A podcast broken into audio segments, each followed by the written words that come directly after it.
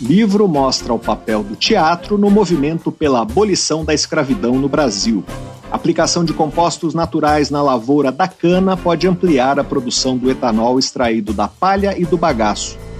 Estudo indica que pessoas LGBT+, com mais de 50 anos, fazem menos exames preventivos do que os heterossexuais. Está no ar Pesquisa Brasil. Pesquisa Brasil, uma parceria Revista Pesquisa FAPESP e Rádio USP. Apresentação Fabrício Marques. Olá, sejam bem-vindos ao Pesquisa Brasil, o programa de rádio e podcast da revista Pesquisa FAPESP. Eu sou Fabrício Marques, editor de política da revista, e no programa de hoje nós vamos falar sobre o envolvimento do teatro na luta pela abolição da escravidão no país. O livro Teatro e Escravidão no Brasil, lançado no ano passado, analisou a produção teatral nos 50 anos que antecederam a Lei Áurea e mostra que o teatro brasileiro colaborou de forma intensa para a formação de uma consciência anti-escravista nos espectadores. Quem vai falar sobre esse assunto com a gente é o autor do livro, o historiador João Roberto Faria, professor aposentado de literatura brasileira da Faculdade de Filosofia, Letras e Ciências Humanas da USP. Vamos falar também sobre uma nova abordagem que pode aumentar em até 120% a eficiência do processo de fabricação do etanol de segunda geração, produzido no Brasil a partir do bagaço e da palha da cana-de-açúcar. A técnica se baseia na aplicação de compostos naturais na lavoura que provocam alterações sutis na parede celular da cana. O botânico Marcos Buqueride, do Instituto de Biociências da USP, que coordenou a equipe responsável pelo estudo, vai explicar que compostos são esses e de que forma eles podem contribuir para aumentar a capacidade de extrair etanol de celulose. Outro tema do programa é a vulnerabilidade de pessoas LGBT, com mais de 50 anos. Um estudo mostrou que elas realizam menos exames preventivos do que os heterossexuais da mesma idade. O geriatra Milton Crenite, coordenador do ambulatório de sexualidade da pessoa idosa do Hospital das Clínicas de São Paulo, traz os resultados desse estudo e fala sobre as estratégias possíveis para amenizar o problema. Você pode acompanhar o conteúdo de Pesquisa FAPESP nos nossos perfis nas redes sociais. Nós somos arroba Pesquisa FAPESP no Facebook e no Twitter e no Instagram e no Telegram, arroba pesquisa underline FAPESP. Nosso site é o revistapesquisa.fapesp.br e lá você pode ouvir o Pesquisa Brasil quando quiser, também se cadastrar nas nossas newsletters. Assim você fica por dentro de tudo que a gente publica. Pesquisa Brasil, uma parceria da revista Pesquisa Vapesp e Rádio USP. apresentação: Fabrício Marques. Depois de 10 mil anos de convivência, os cães domésticos aprenderam a interpretar as emoções dos seres humanos e, com base nelas, definem como vão interagir. Em um experimento realizado por Natália Albuquerque Briseida Rezende no Instituto de Psicologia da USP, 114 cães de várias raças observaram e depois interagiram com duas pessoas desconhecidas, que nesse caso eram duas atrizes, sempre com a mesma roupa e sem maquiagem. Em silêncio, uma delas, sempre em estado emocional neutro, entregava discos pretos à outra, que reagia, ora com alegria, ora com irritação, ora de forma neutra. Depois de três repetições, na segunda fase da experiência, cada atriz segurava uma vasilha com iscas de carne ou deixava as vasilhas sobre uma mesa, e aí cada cão podia interagir com as atrizes para tentar conseguir as iscas. Se a mulher com estado emocional variável estava feliz, ela era a preferida dos cães para interagir.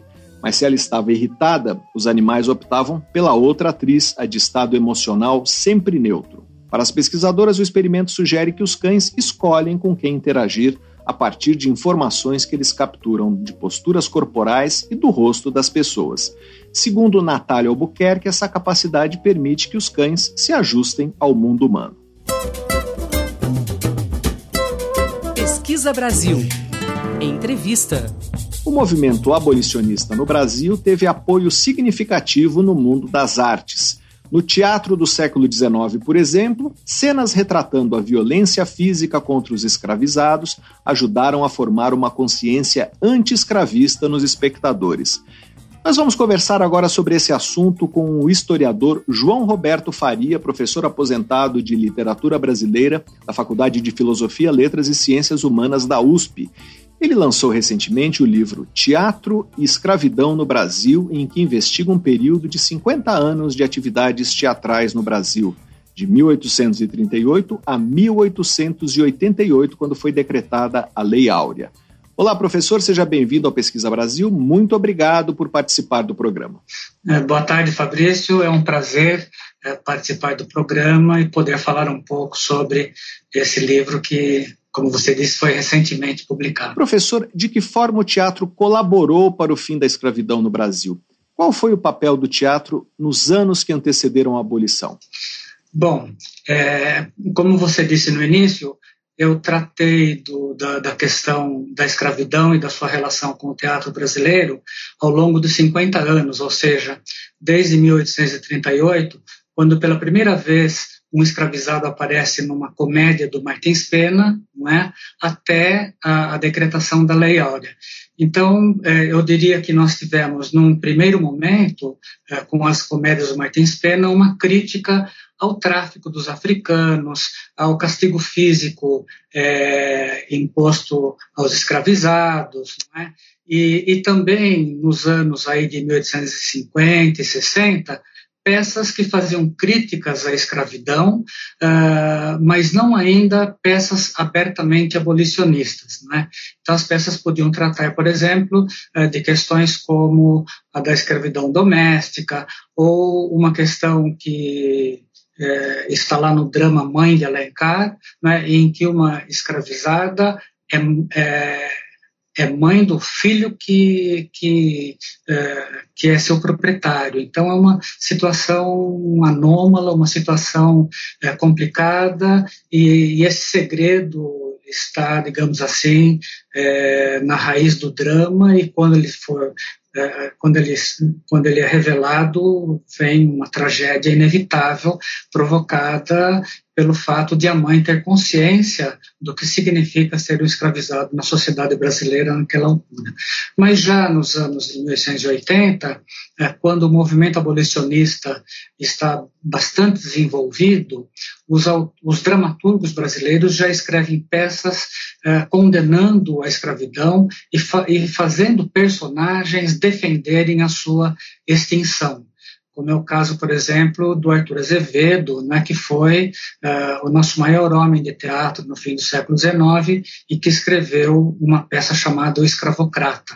Né. Aí você tem uma, uma militância, que não é só dele, mas de vários dramaturgos uh, que levaram suas peças ao, ao, ao palco. E também Uh, na época da campanha abolicionista, havia matinês em que atores é, da época, como Francisco Correa Vasquez e Xisto Bahia, é, iam se apresentar nesse, nesses espetáculos é, que eram beneficentes para arrecadar fundos né, é, pra, para o fim da, da escravidão. Então foi um, um, um trabalho assim, bastante importante, primeiro de conscientização, de, de, despertar no espectador uma consciência crítica em relação à escravidão e depois uma luta aberta contra a, a, a escravidão e, e, e, a favor da abolição. Esses espetáculos tinham grande alcance naquela época.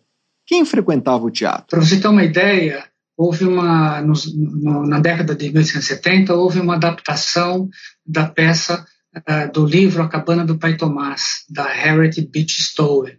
Né? E essa adaptação teatral ela foi apresentada no Rio de Janeiro né, por um ator português radicado no Brasil, chamado Guilherme da Silveira, e depois eh, ele viajou pelo Brasil todo eh, com essa peça, indo de, da cidade do Rio Grande, no extremo sul, até Belém do Pará. Né? E foram milhares, dezenas de milhares de espectadores que viram essa peça, que se emocionaram com o drama do, do, do, do personagem Pai Tomás. Né? Quer dizer, então é claro que aí nós estamos diante do que se chamar, do que a gente pode chamar de abolicionismo romântico, ou seja, você cria a figura de um escravizado é, que é resignado, que é cristão, que é bom, é, para provocar na plateia uma reação de desprezo à escravidão, ou seja, como que essa personagem pode ser escravizada. Né? Então, uh, essa peça se tornou um carro-chefe do movimento abolicionista e foi inclusive representada no Rio de Janeiro na noite de 13 de maio de 1888.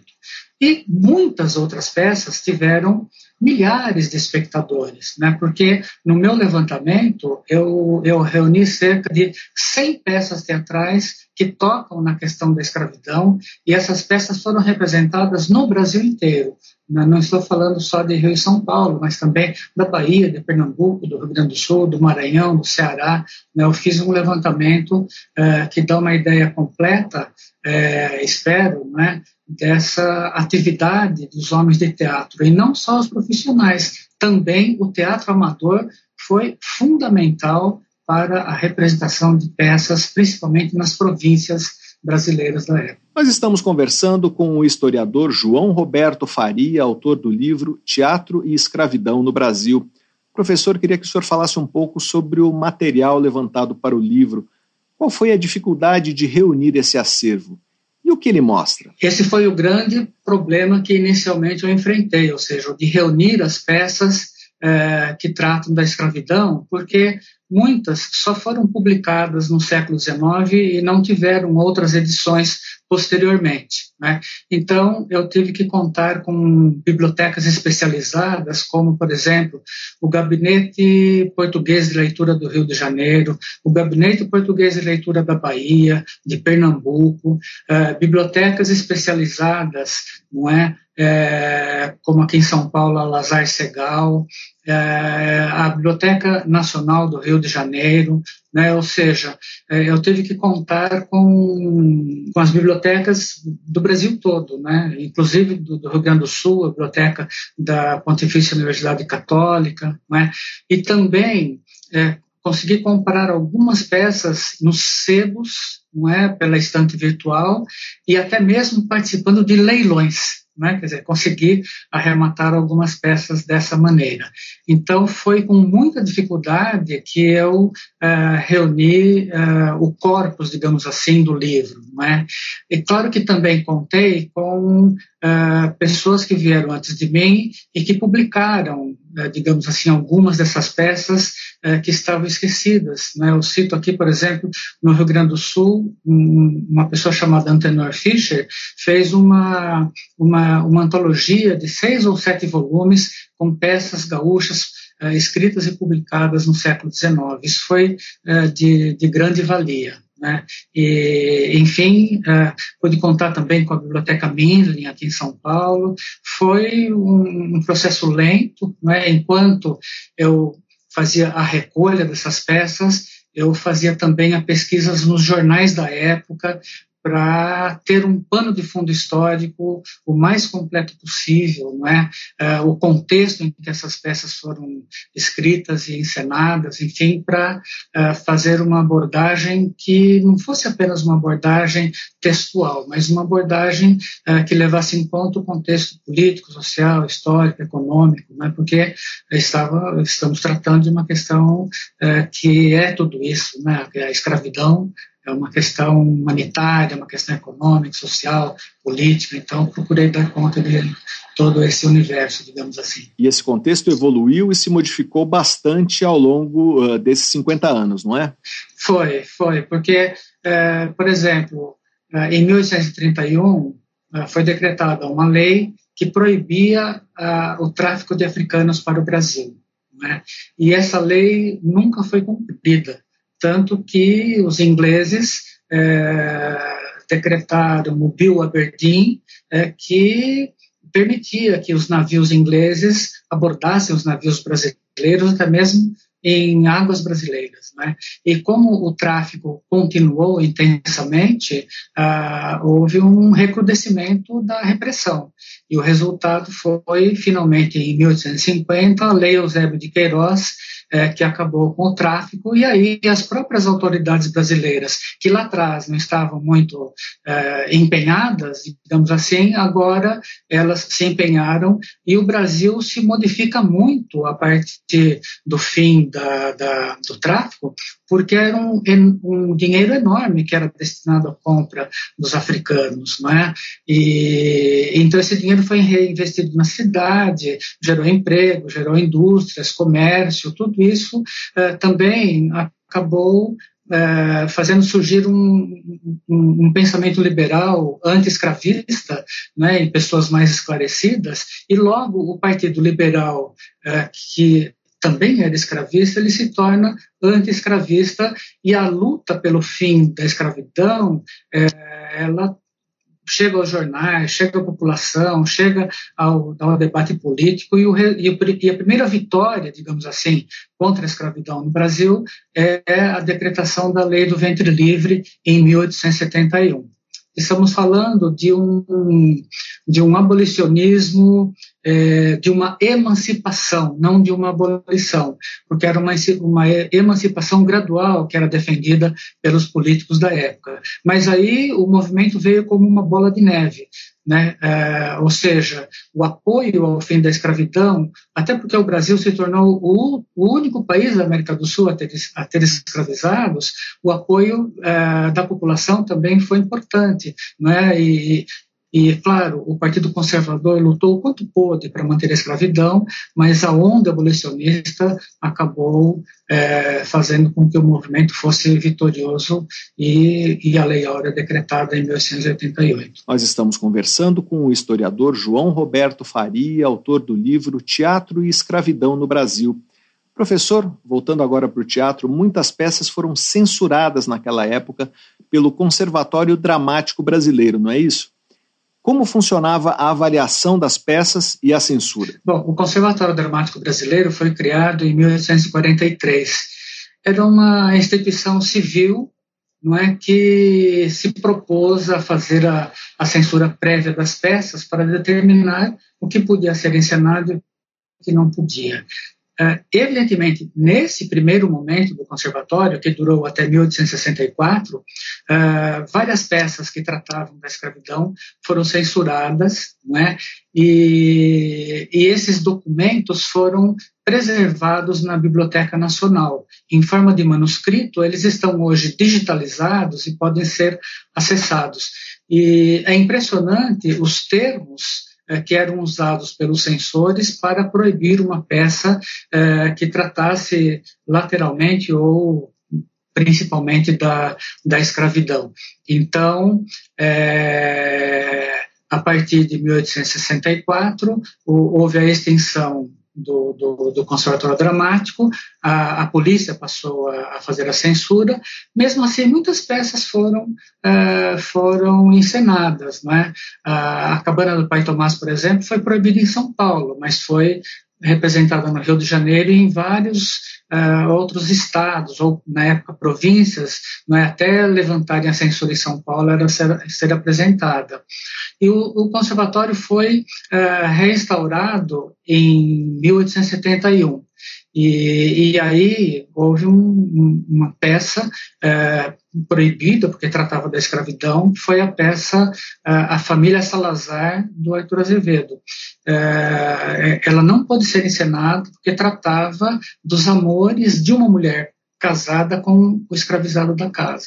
Então, era um escândalo uh, bastante forte, não é?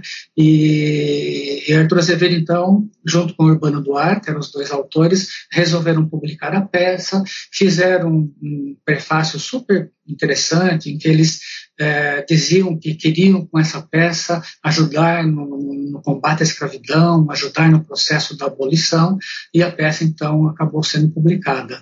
Mas é claro que o Conservatório Dramático é, como instituição, sempre foi um órgão conservador. Né? Então, uh, uh, houve mais censuras na, na, na, primeira fase do que na segunda, em que várias peças que tratavam da escravidão foram uh, liberadas. Professor, na reportagem da revista Pesquisa FAPESP é mencionado o caso de uma peça, O Demônio Familiar, de José de Alencar. É uma comédia com um protagonista negro, mas que é apresentado como alguém que faz intrigas dentro da casa do seu senhor.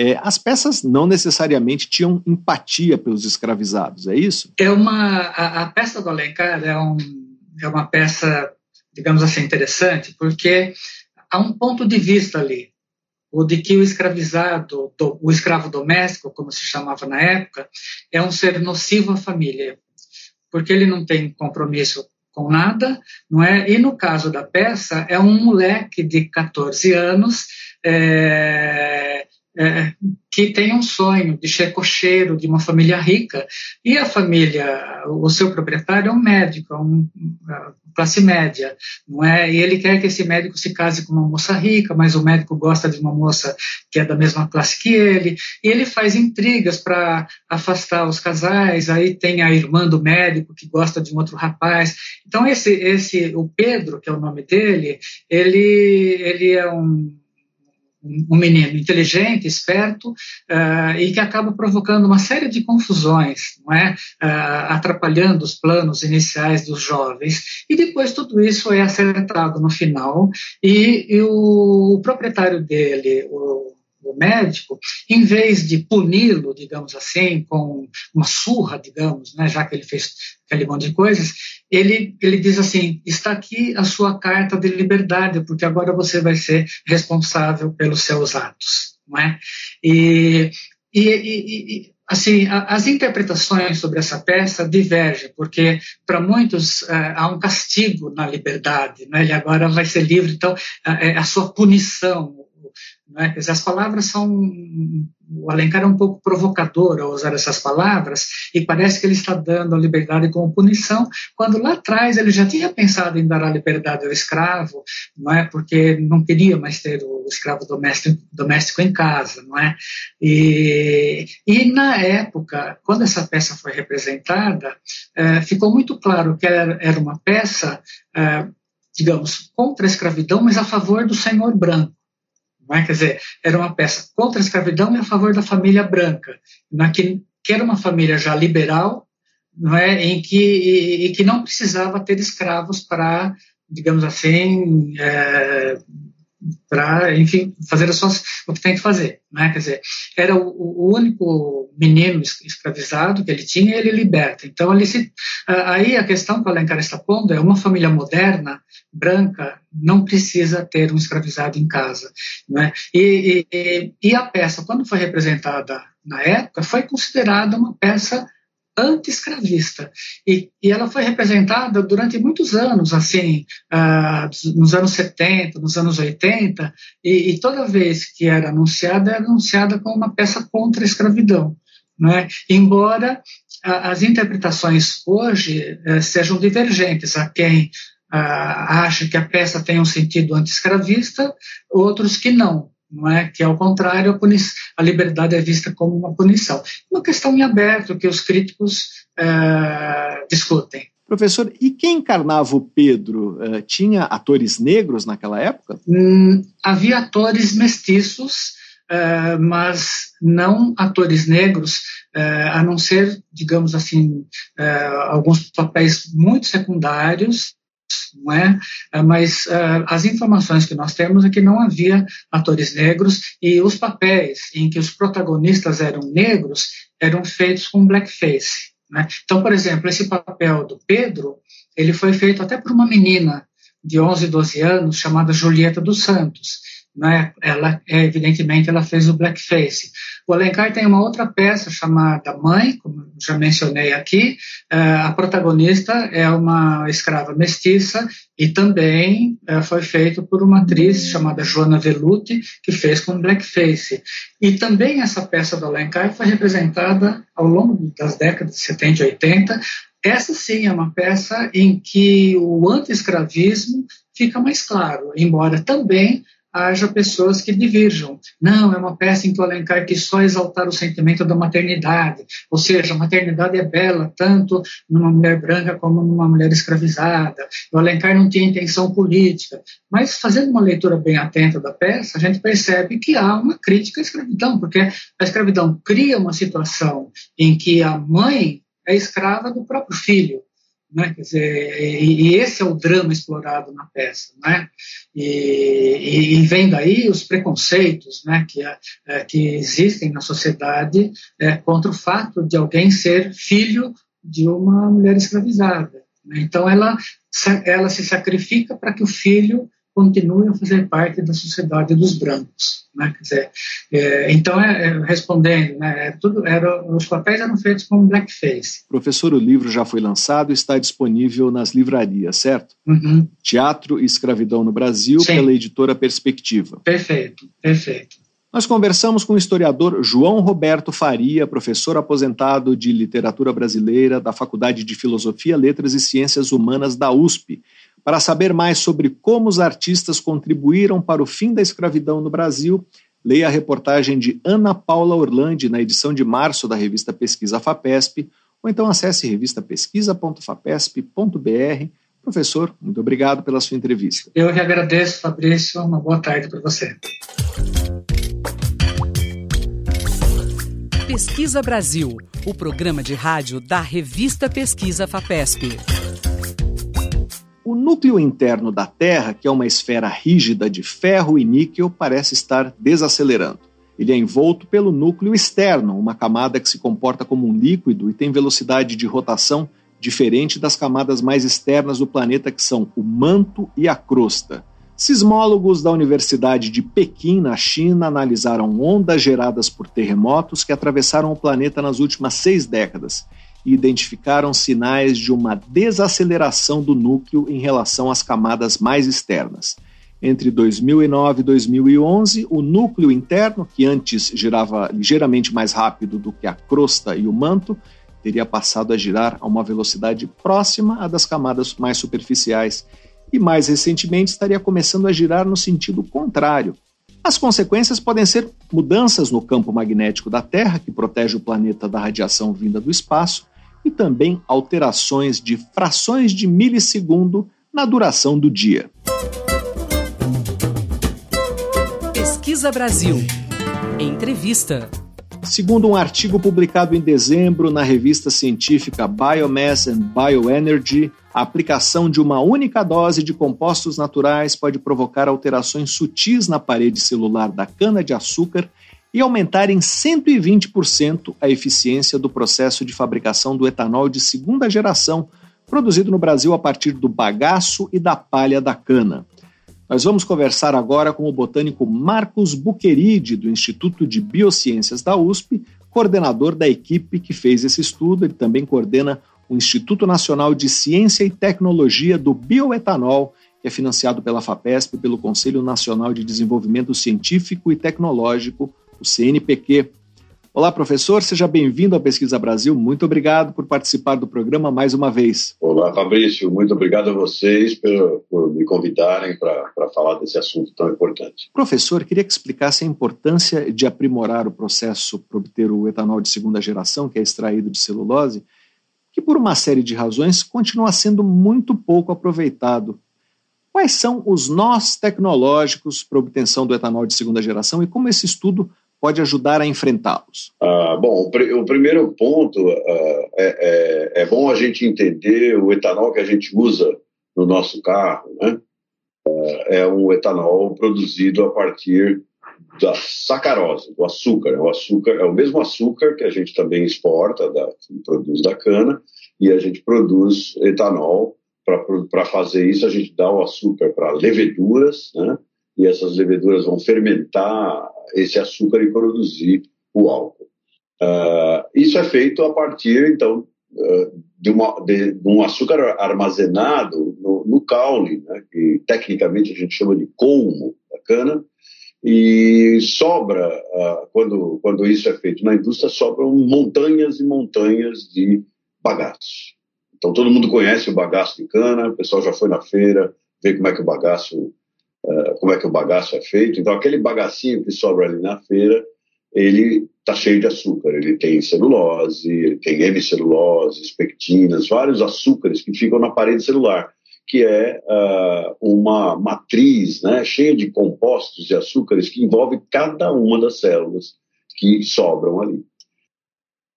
Então, o que, que aconteceria se a gente pudesse uh, uh, pegar todo esse açúcar que está sobrando ali e transformar esse açúcar também em etanol? É isso que nós chamamos de segunda geração. Então, aquele açúcar da primeira geração é o açúcar da, da sacarose, do açúcar.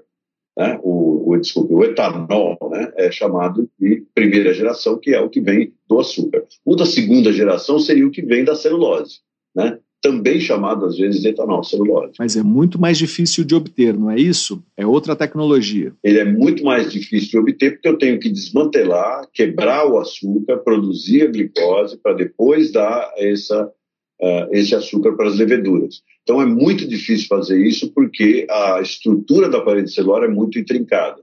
Então, ao longo de mais de 15 anos, nós uh, tivemos que estudar a estrutura da parede celular e como é que esses açúcares estão ligados entre si, etc. Aprender a como desmantelar isso para produzir o açúcar de segunda geração. Então, para você ter uma ideia, Fabrício, Uh, hoje, o Brasil produz 64 bilhões de litros de etanol a partir da primeira e um pouquinho de segunda geração.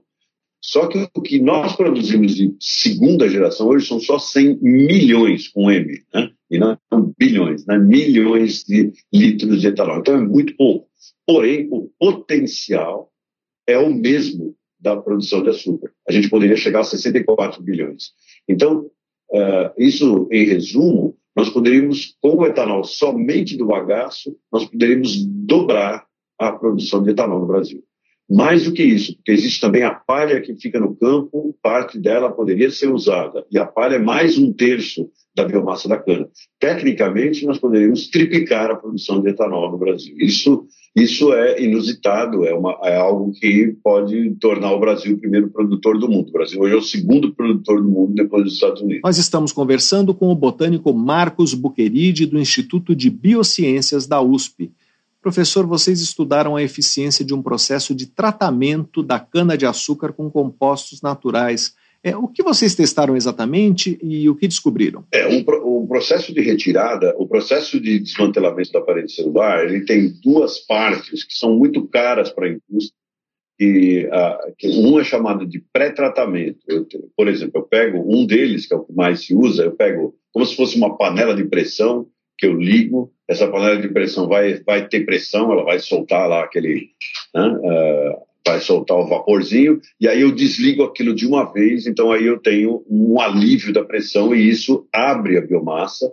É o mesmo processo que a gente usa na panela de pressão mesmo para fazer comida. E, e isso amolece o bagaço, e aí depois disso eu passo isso para um outro tanque e jogo enzimas, que são proteínas que vão atacar esses, esses polímeros e produzir os açúcares e aí eu vou ter esses açúcares livres para fermentação. Isso tudo é bastante caro para fazer e a gente teve que aprender a fazer. Então, o que, que nós fizemos agora? Nós, nós estamos trabalhando em várias linhas. Estamos tentando, por exemplo, encontrar genes e fazer mudanças, reengenheirar a biomassa né, da cana-de-açúcar para amolecer a, a, parede celular. Eu chamo isso de cana-papaya, né? Para a gente amolecer a parede celular e com isso facilitar a vida das enzimas e passar por esse processo, não precisar passar por esse processo do pré-tratamento. Mas aí nós descobrimos o seguinte, que colocando uma substância, ou no caso dessa publicação nossa, três substâncias naturais, em pequeníssima quantidade, são substâncias que não são tóxicas, nem para as plantas, nem para as pessoas, e se eu irrigar a, a, a plantação com essa substância, ela promove uma modificação na parede celular que torna essa parede mais acessível. Eu ainda preciso do pré-tratamento, mas fica mais fácil, eu gasto menos energia. Né? Então eu consigo aumentar o que, o que nós chamamos tecnicamente de sacarificação, que é a produção do açúcar a partir dessa biomassa intrincada e difícil de degradar. Então nós chegamos na cana de açúcar até a 120%, né? dobramos né? A, a, capacidade de sacarificação no caso da cana, mas também fizemos com soja e fizemos com braquiária. A soja tem uma quantidade de biomassa maior ainda do que a cana se a gente for usar uma segunda geração de soja também. Uh, e a braquiária é muito importante porque se eu conseguir amolecer a parede celular e melhorar esse processo naquilo que o gado come, eu também consigo uh, aumentar a produtividade do gado e diminuir uh, o tempo de produção e o preço, etc. Então, tem um impacto não só na bioenergia, que é esse que a gente vê mais evidentemente agora, mas pode ter impacto também na pecuária. Professor, que compostos são esses e de que forma eles agem? A parede celular, que eu mencionei antes, né, ela é formada por uh, microfibrilas de celulose, então a celulose ela está uh, ela tá localizada na forma de cristais, é, parecido com a roupa que a gente veste de algodão, por exemplo, né? São cristais de celulose, a gente sabe que esses cristais são bastante rígidos e que eles são bastante resistentes mecanicamente falando. Sabemos que não é fácil de digerir, rasgar, quebrar esse, esse material. Então, esse material da cana é muito parecido. Uh, o que amarra, no caso da cana, o que amarra essas microfibrilhas de celulose são outros polímeros, que são chamados de hemicelulose, são parecidos com a celulose, mas não são a mesma composição, e um outro composto que é chamado de lignina, é um composto fenólico diferente, ele não é um açúcar, e ele amarra todos esses açúcares juntos e ele dificulta muito a hidrólise. O que essas substâncias que nós uh, usamos fazem, nós estudamos antes, obviamente, né? são substâncias que inibem partes do metabolismo, que alteram partes do metabolismo da cana, uh, uh, fazendo com que, quando elas são depositadas na parede celular, elas são depositadas de forma errada e elas não fecham totalmente a parede celular. Com isso, quando eu faço o pré-tratamento e depois eu vou fazer a hidrólise, a sacarificação aumenta, porque nós conseguimos alterar esse, esse, esse arranjo das ligninas que ficam na parede celular. E esses compostos são o quê? Então, são compostos, uh, uh, são compostos fenólicos, moléculas pequenas que já são produzidos na indústria.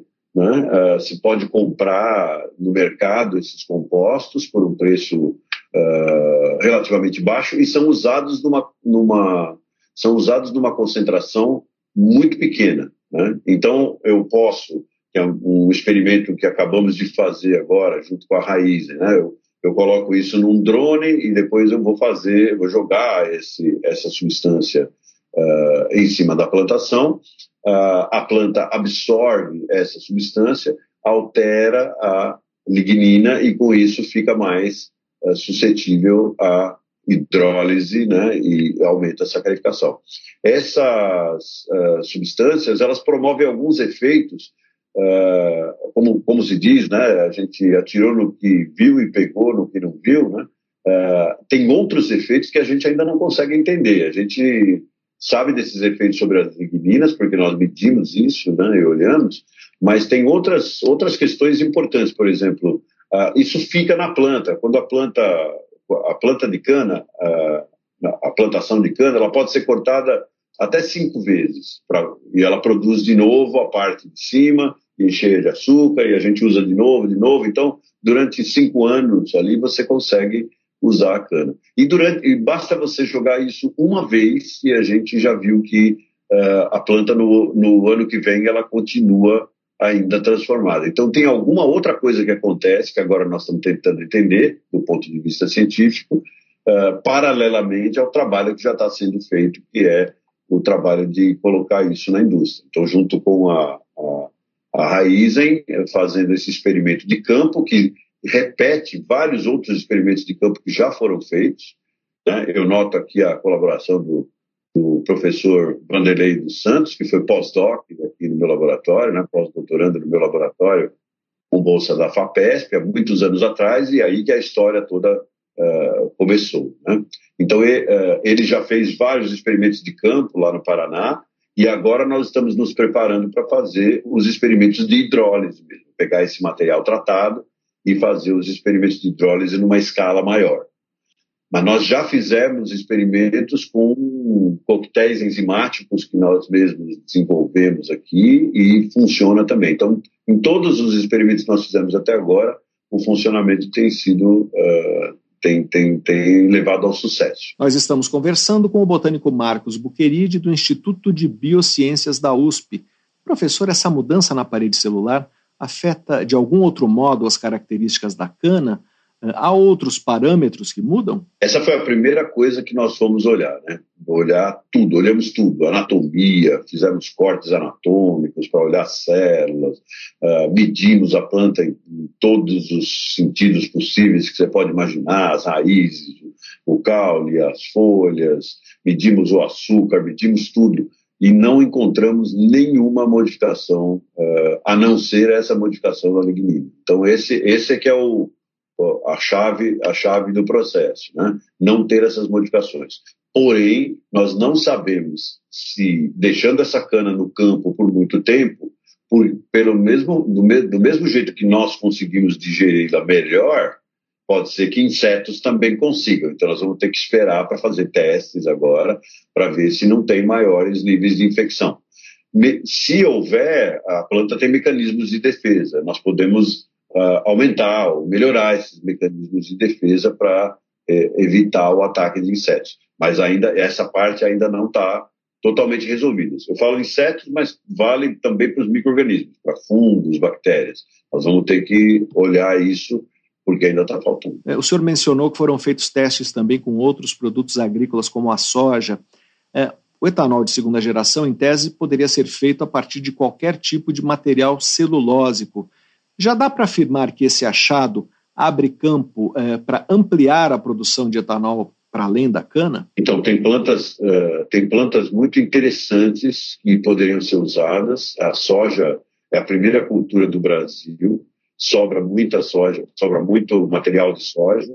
Então, nós já estamos coletando esse material, temos que estudar a estrutura dele direitinho e uh, uh, os experimentos com as nossas substâncias já foram feitos e eles uh, isso, isso, parece muito promissor, Fabrício, porque a quantidade de biomassa que a soja produz, que, que a soja, o resíduo de soja fica muito grande. Mas existem várias outras plantas, por exemplo, sorgo, que é, também é plantado, o arroz, né? os resíduos de arroz, resíduos de sorgo, resíduos de milho, né? O milho também tem um certo efeito, né? porque essas gramíneas, né, milho, sorgo, cana, são muito parecidas, então também tem efeito. Uh, é, é, milho, no milho nós já, já foi feito também uh, um experimento mostrando que o milho também altera a sua parede celular, a sua lignina. Então a, a, a expansão, a expansão de, do uso dessa substância é bastante promissora, tanto para para, como eu disse, né, para a área de uh, para área de bioenergia como para a área de pecuária, que eu acho que é bastante grande, bastante importante no Brasil. Nós estamos conversando com o botânico Marcos Buqueride do Instituto de Biociências da USP. Professor, em quanto tempo uh, deveremos saber o real potencial dessa descoberta? Quais são os próximos passos? As plantas já estão crescendo, né, com, com a raiz. E como eu falei, nós já fizemos isso em larga escala antes e funcionou, mas agora com a raiz, vamos dizer, agora, agora não é treino, é jogo, né? praticamente agora é jogo, né? as plantas estão lá. Ah, não tem outra forma a não ser esperar um ano, que é o, é o tempo de produção da cana, para a gente poder fazer as avaliações. Essas avaliações vão ser feitas pela própria raiz e a raiz vai, vai dizer se, se, se ela acha que vale a pena ou não uh, utilizar. A Raiz é o maior produtor do mundo de, de etanol de segunda geração. É, não, nós não temos como usar, nós estamos, nós estamos vendo como fazer isso numa planta piloto, que é uma fábrica miniatura, né? porque para fazer num, numa uh, na raiz mesmo, né? vamos, vamos supor que a gente jogasse isso em toda a plantação, existe um risco ainda a gente não sabe, como você perguntou, sobre se essas plantas podem ter mais infestação por insetos ou infecção por microorganismos, então existe um risco, a raiz não pode fazer isso. Uh, e aí, então, nós temos que fazer isso menor. E aí fazer, uh, e depois fazer os testes uh, da hidrólise também em, em escala menor. Então, nós já estamos paralelamente trabalhando nesses testes. Não precisamos esperar a planta chegar até o final para pegar algumas amostras e já fazer esses testes. Aí depois, quando chegar no final, a gente faz esse teste novamente. E aí quem vai julgar, na realidade, vai ser a própria raiz, hein, que vai, vai dizer se aquilo vale a pena para ela ou não. A gente já tem patente para isso, já existe até uma startup produtora dessa, dessa, dessa substância, né? Uh, feita, uh, montada lá pelo, pelos alunos lá do Paraná, né? Que derivam dessa, dessa história toda, né? Que são alunos produzidos a partir dessa, formados, né? A partir dessa história toda. Então, temos que esperar e Agora, nós estamos otimistas que em um ano a gente vai saber a resposta. Nós conversamos com o botânico Marcos Buqueride, professor do Instituto de Biociências da USP, para saber mais sobre a aplicação de compostos naturais que aumentam a produção de etanol de segunda geração. Leia a reportagem de Marcos Piveta na edição de março da revista Pesquisa FAPESP, ou então acesse revistapesquisa.fapesp.br Professor, muito obrigado pela sua entrevista. Eu que agradeço. Um prazer falar com você e com, com os seus ouvintes, Fabrício. Você ouve Pesquisa Brasil. apresentação: Fabrício Marques. O cardiologista Mike Lauer, vice-diretor dos Institutos Nacionais de Saúde, principal agência de financiamento à pesquisa biomédica dos Estados Unidos, divulgou um roteiro de recomendações para evitar um tipo de conflito muito frequente no mundo acadêmico. São as disputas sobre a definição dos nomes dos autores de um artigo científico. Essas brigas podem ter muitas razões. Segundo Lauer, é muito comum que jovens pesquisadores se queixem de serem preteridos da lista de autores por considerarem que a sua contribuição foi importante, ou então que eles reclamem da inclusão de pessoas que colaboraram pouco. A ordem das assinaturas é outro motivo de desavença. O primeiro nome e o último, em geral, são os responsáveis pela concepção do trabalho, a produção dos dados e a elaboração do texto, mas as outras posições da lista são alvo de disputas. Também acontece de pesquisadores que assinam como autores pedirem para remover seus nomes após a publicação do artigo, mesmo tendo participado ativamente do estudo. Isso ocorre quando eles não concordam com as conclusões do artigo ou não foram consultados sobre o seu conteúdo final. Entre as recomendações, Lauer propõe que todo laboratório, departamento ou grupo de pesquisa tenha seu próprio comitê de publicação, encarregado de definir e de negociar com antecedência as regras sobre autoria. Outra sugestão é colocar no papel quais são as políticas e procedimentos que definem quem serão os autores. E uma terceira estratégia é garantir que todos os pesquisadores envolvidos confirmem estar de acordo com o que está sendo publicado e com a lista dos autores. Pesquisa Brasil. Entrevista. Um estudo publicado em janeiro aponta que pessoas LGBT+, realizam menos exames preventivos do que indivíduos cisgênero heterossexuais. Cisgênero é o termo usado para se referir a pessoas que se identificam em todos os aspectos com o seu gênero de nascença. O trabalho analisou dados fornecidos por 6.693 brasileiros com 50 anos ou mais de todas as macro-regiões do país. Desse universo, 1.332 pessoas eram LGBT. Todos responderam a um questionário confidencial online entre agosto de 2019 e janeiro de 2020. Para apresentar os resultados desse trabalho, nós vamos conversar agora por Skype com o autor principal desse estudo, o geriatra Milton Crenite, coordenador do Ambulatório de Sexualidade da Pessoa Idosa do Hospital das Clínicas de São Paulo. Olá, doutor, seja bem-vindo ao Pesquisa Brasil. Muito obrigado por participar do programa. Olá, Fabrício, muito obrigado pelo convite. Satisfação de estar aqui com você. Doutor, quais foram as diferenças observadas na frequência de realização de exames preventivos comparando pessoas LGBT+, com pessoas uh, cisgênero heterossexuais? Então, Fabrício, esse estudo, na verdade, ele é o estudo que foi a minha tese de doutorado, que a principal pergunta que eu tinha era ser LGBT no Brasil, ser uma pessoa LGBT com mais de 50 anos, é um fator de risco para a pessoa ter um pior acesso à saúde? Podemos discutir já já o que é acesso à saúde. Mas entre as variáveis que eu utilizei para avaliar se as pessoas LGBT têm um pior acesso à saúde do que pessoas é, contemporâneas heterossexuais deste gênero, foi a realização de exames preventivos, como a mamografia para rastreio de câncer de mama, como o Papa Nicolau para rastreio de câncer de colo de útero, ou algum exame para rastreio de câncer de intestino.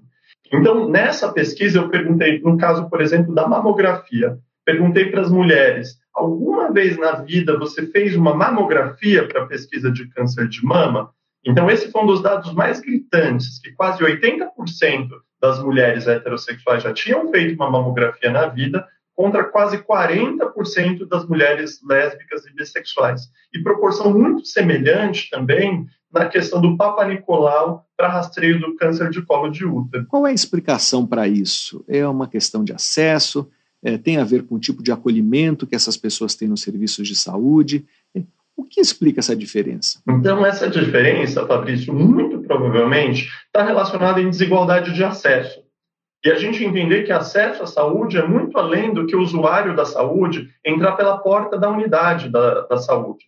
Então, vai desde se ele tem capacidade de chegar lá, se está aberto na hora que ele tá, uh, não está trabalhando, como ele se sente acolhido. E aí eu quero falar sobre isso. Para a população LGBTQIA, o medo de sofrer discriminação ou experiências prévias negativas no serviço de saúde impactam muito até a decisão dessa pessoa sair de casa para procurar ajuda, para conversar sobre a saúde inclusive, para fazer ou não fazer um exame preventivo. Então, eu acho que a gente tem que entender a não realização ou a menor realização de exames preventivos na ótica da desigualdade de acesso à saúde. Doutor, embora o estudo seja sobre a realização de exames preventivos, os resultados servem como indicador de como essas pessoas acessam os serviços de saúde de um modo mais amplo, é isso? Exatamente. E eu, nesse mesmo estudo do meu doutorado, eu também usei uma ferramenta que dá nota, né? Então, de 0 a 10 sobre a qualidade do acesso à saúde.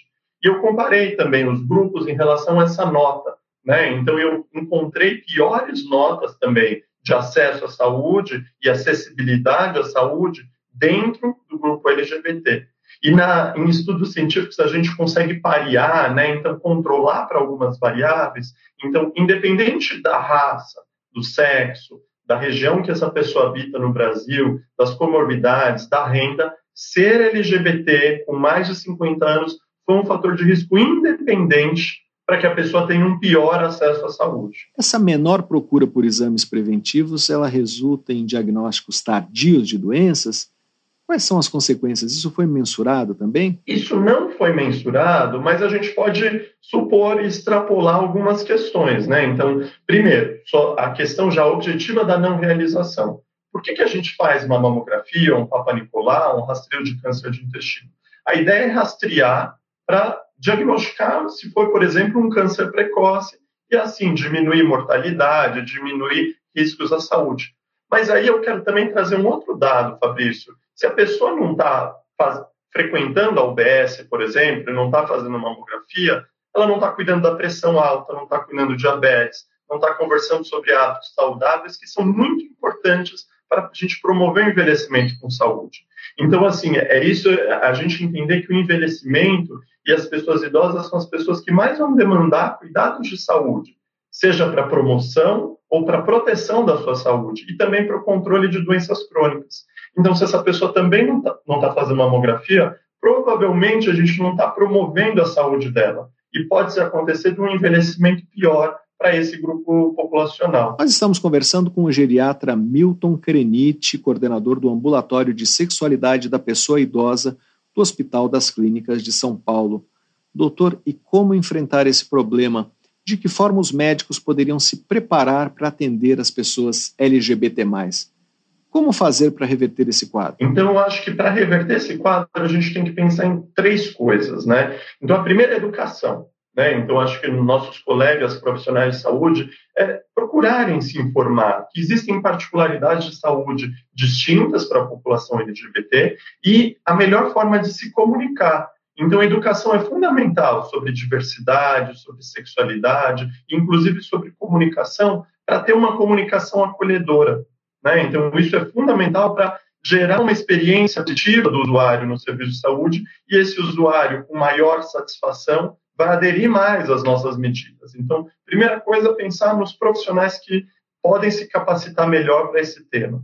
Outra questão, Fabrício, nossos serviços de saúde eles são organizados de uma maneira hetero-cis normativa, seja na construção do formulário, seja na sala de espera onde esses usuários frequentam, que essa sala de espera pode ser um lugar muito acolhedor ou muito pouco acolhedor. O treinamento de todos os funcionários que atendem numa unidade de saúde, desde o profissional da limpeza, o profissional da segurança. Então, a gente tem que pensar na organização do serviço, na relação do usuário com o profissional e também na estrutura, né? Então, não basta só a gente fazer isso, mas a gente tem que combater preconceito, combater discriminação, combater racismo e outras formas de preconceito também relacionadas. Quais seriam exemplos comuns desse tipo de experiência não acolhedora?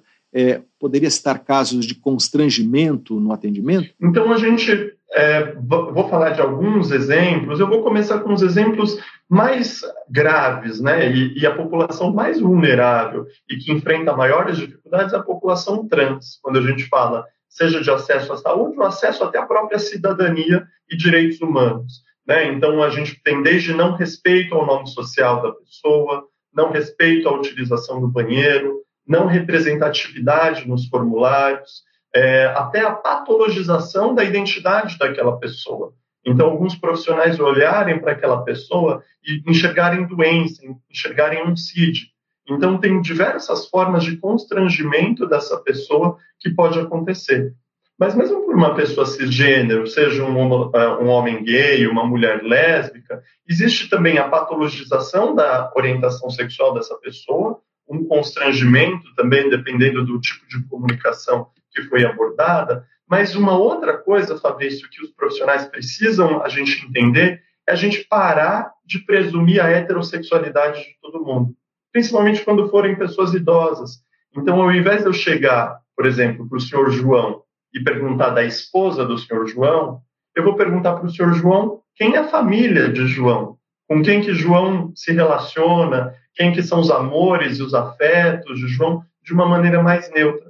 Porque se eu já presumi que João, nesse exemplo que eu dei, seja heterossexual, acabou a minha comunicação com ele. Ele não vai querer se abrir, não vai se aprofundar em nenhum assunto.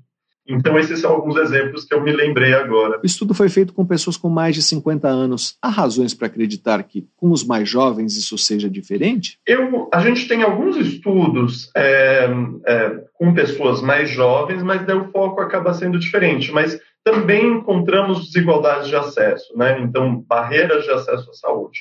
No meu caso, a gente fez esse corte de 50 anos para eu entender um pouquinho questões relacionadas ao envelhecimento populacional e até essa questão de exames preventivos, como a mamografia, mas existem outros pesquisadores tentando entender essas desigualdades em públicos mais jovens. Nós estamos conversando com o geriatra Milton Crenite, coordenador do Ambulatório de Sexualidade da Pessoa Idosa do Hospital das Clínicas de São Paulo. Doutor, em 2011, o Ministério da Saúde instituiu a Política Nacional de Saúde Integral de Lésbicas, Gays, Bissexuais, Travestis e Transsexuais. O que essa iniciativa tem conseguido fazer? Houve avanços? Então, essa iniciativa que você trouxe ela é muito importante, né? foi um marco, né? uma revolucionário na questão do atendimento e até trazer atenção para o SUS dessa importância de inclusão, de desigualdade de acesso, de barreiras. Mas a grande questão é que a gente tem essa política no papel, mas eu acho que a gente tem que batalhar agora é para a real efetivação dessa política pública, seja nos, nas UBSs, nos municípios, nos estados, a regulamentação e conversa entre os entes federativos, nível federal, estadual e municipal, principalmente porque é, o SUS às vezes é muito heterogêneo, né? Então pode existir iniciativas muito boas em alguns centros, mas a gente precisa fazer com que isso seja uma realidade nacional. Vou trazer aqui o dado, por exemplo, da questão do acesso ao processo que, entre aspas, a gente chama de o acesso à terapia hormonal para uma pessoa trans que queira fazer uma transição de gênero.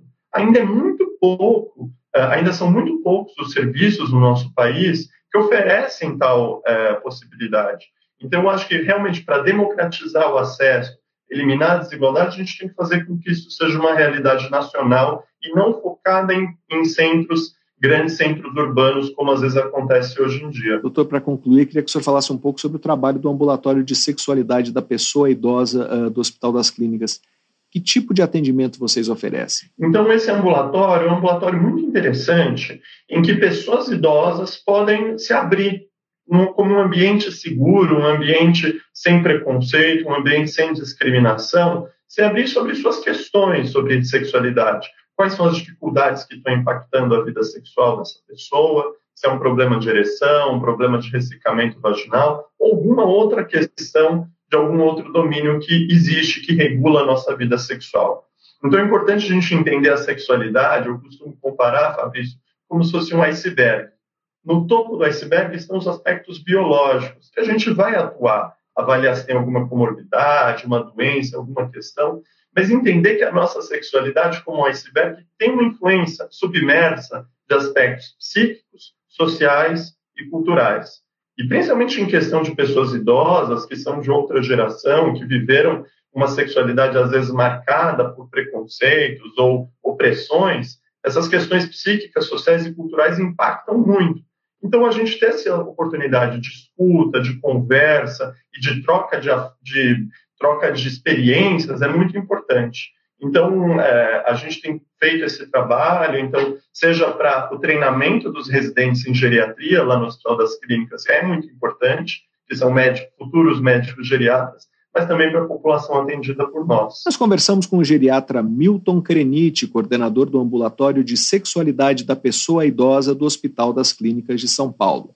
Para saber mais por que pessoas LGBT+, tendem a realizar menos exames preventivos, leia a reportagem de Gisele Soares na edição de abril da revista Pesquisa FAPESP, ou então acesse revistapesquisa.fapesp.br. Doutor, muito obrigado pela sua entrevista. Obrigado, Fabrício. Até a próxima. E aqui termina o Pesquisa Brasil de hoje. Para ficar por dentro de tudo que publicamos, você pode se cadastrar nas nossas newsletters através do site da revista Pesquisa FAPESP, que é o revistapesquisa.fapesp.br, ou então se inscrever no nosso canal no serviço de mensagens instantâneas Telegram. Procure por Pesquisa FAPESP ou arroba pesquisa underline FAPESP e você receberá avisos sobre a publicação de reportagens, podcasts e vídeos. Por falar em vídeo, convido você ouvinte a conhecer a nossa última produção, um vídeo sobre as desigualdades entre homens e mulheres no meio musical. Em 2021, para você ter uma ideia, as mulheres ficaram com apenas 7% dos 901 milhões de reais arrecadados em direitos autorais na música. Você pode assistir o vídeo no nosso site, que é o revistapesquisa.fapesp.br, ou no nosso canal no YouTube. Pesquisa Brasil tem produção, roteiro e edição de Sara Caravieri. Eu sou Fabrício Marques, editor de política da revista Pesquisa FAPESP, e desejo a todos uma boa tarde. Você ouviu Pesquisa Brasil, uma parceria da revista Pesquisa FAPESP e Rádio USP.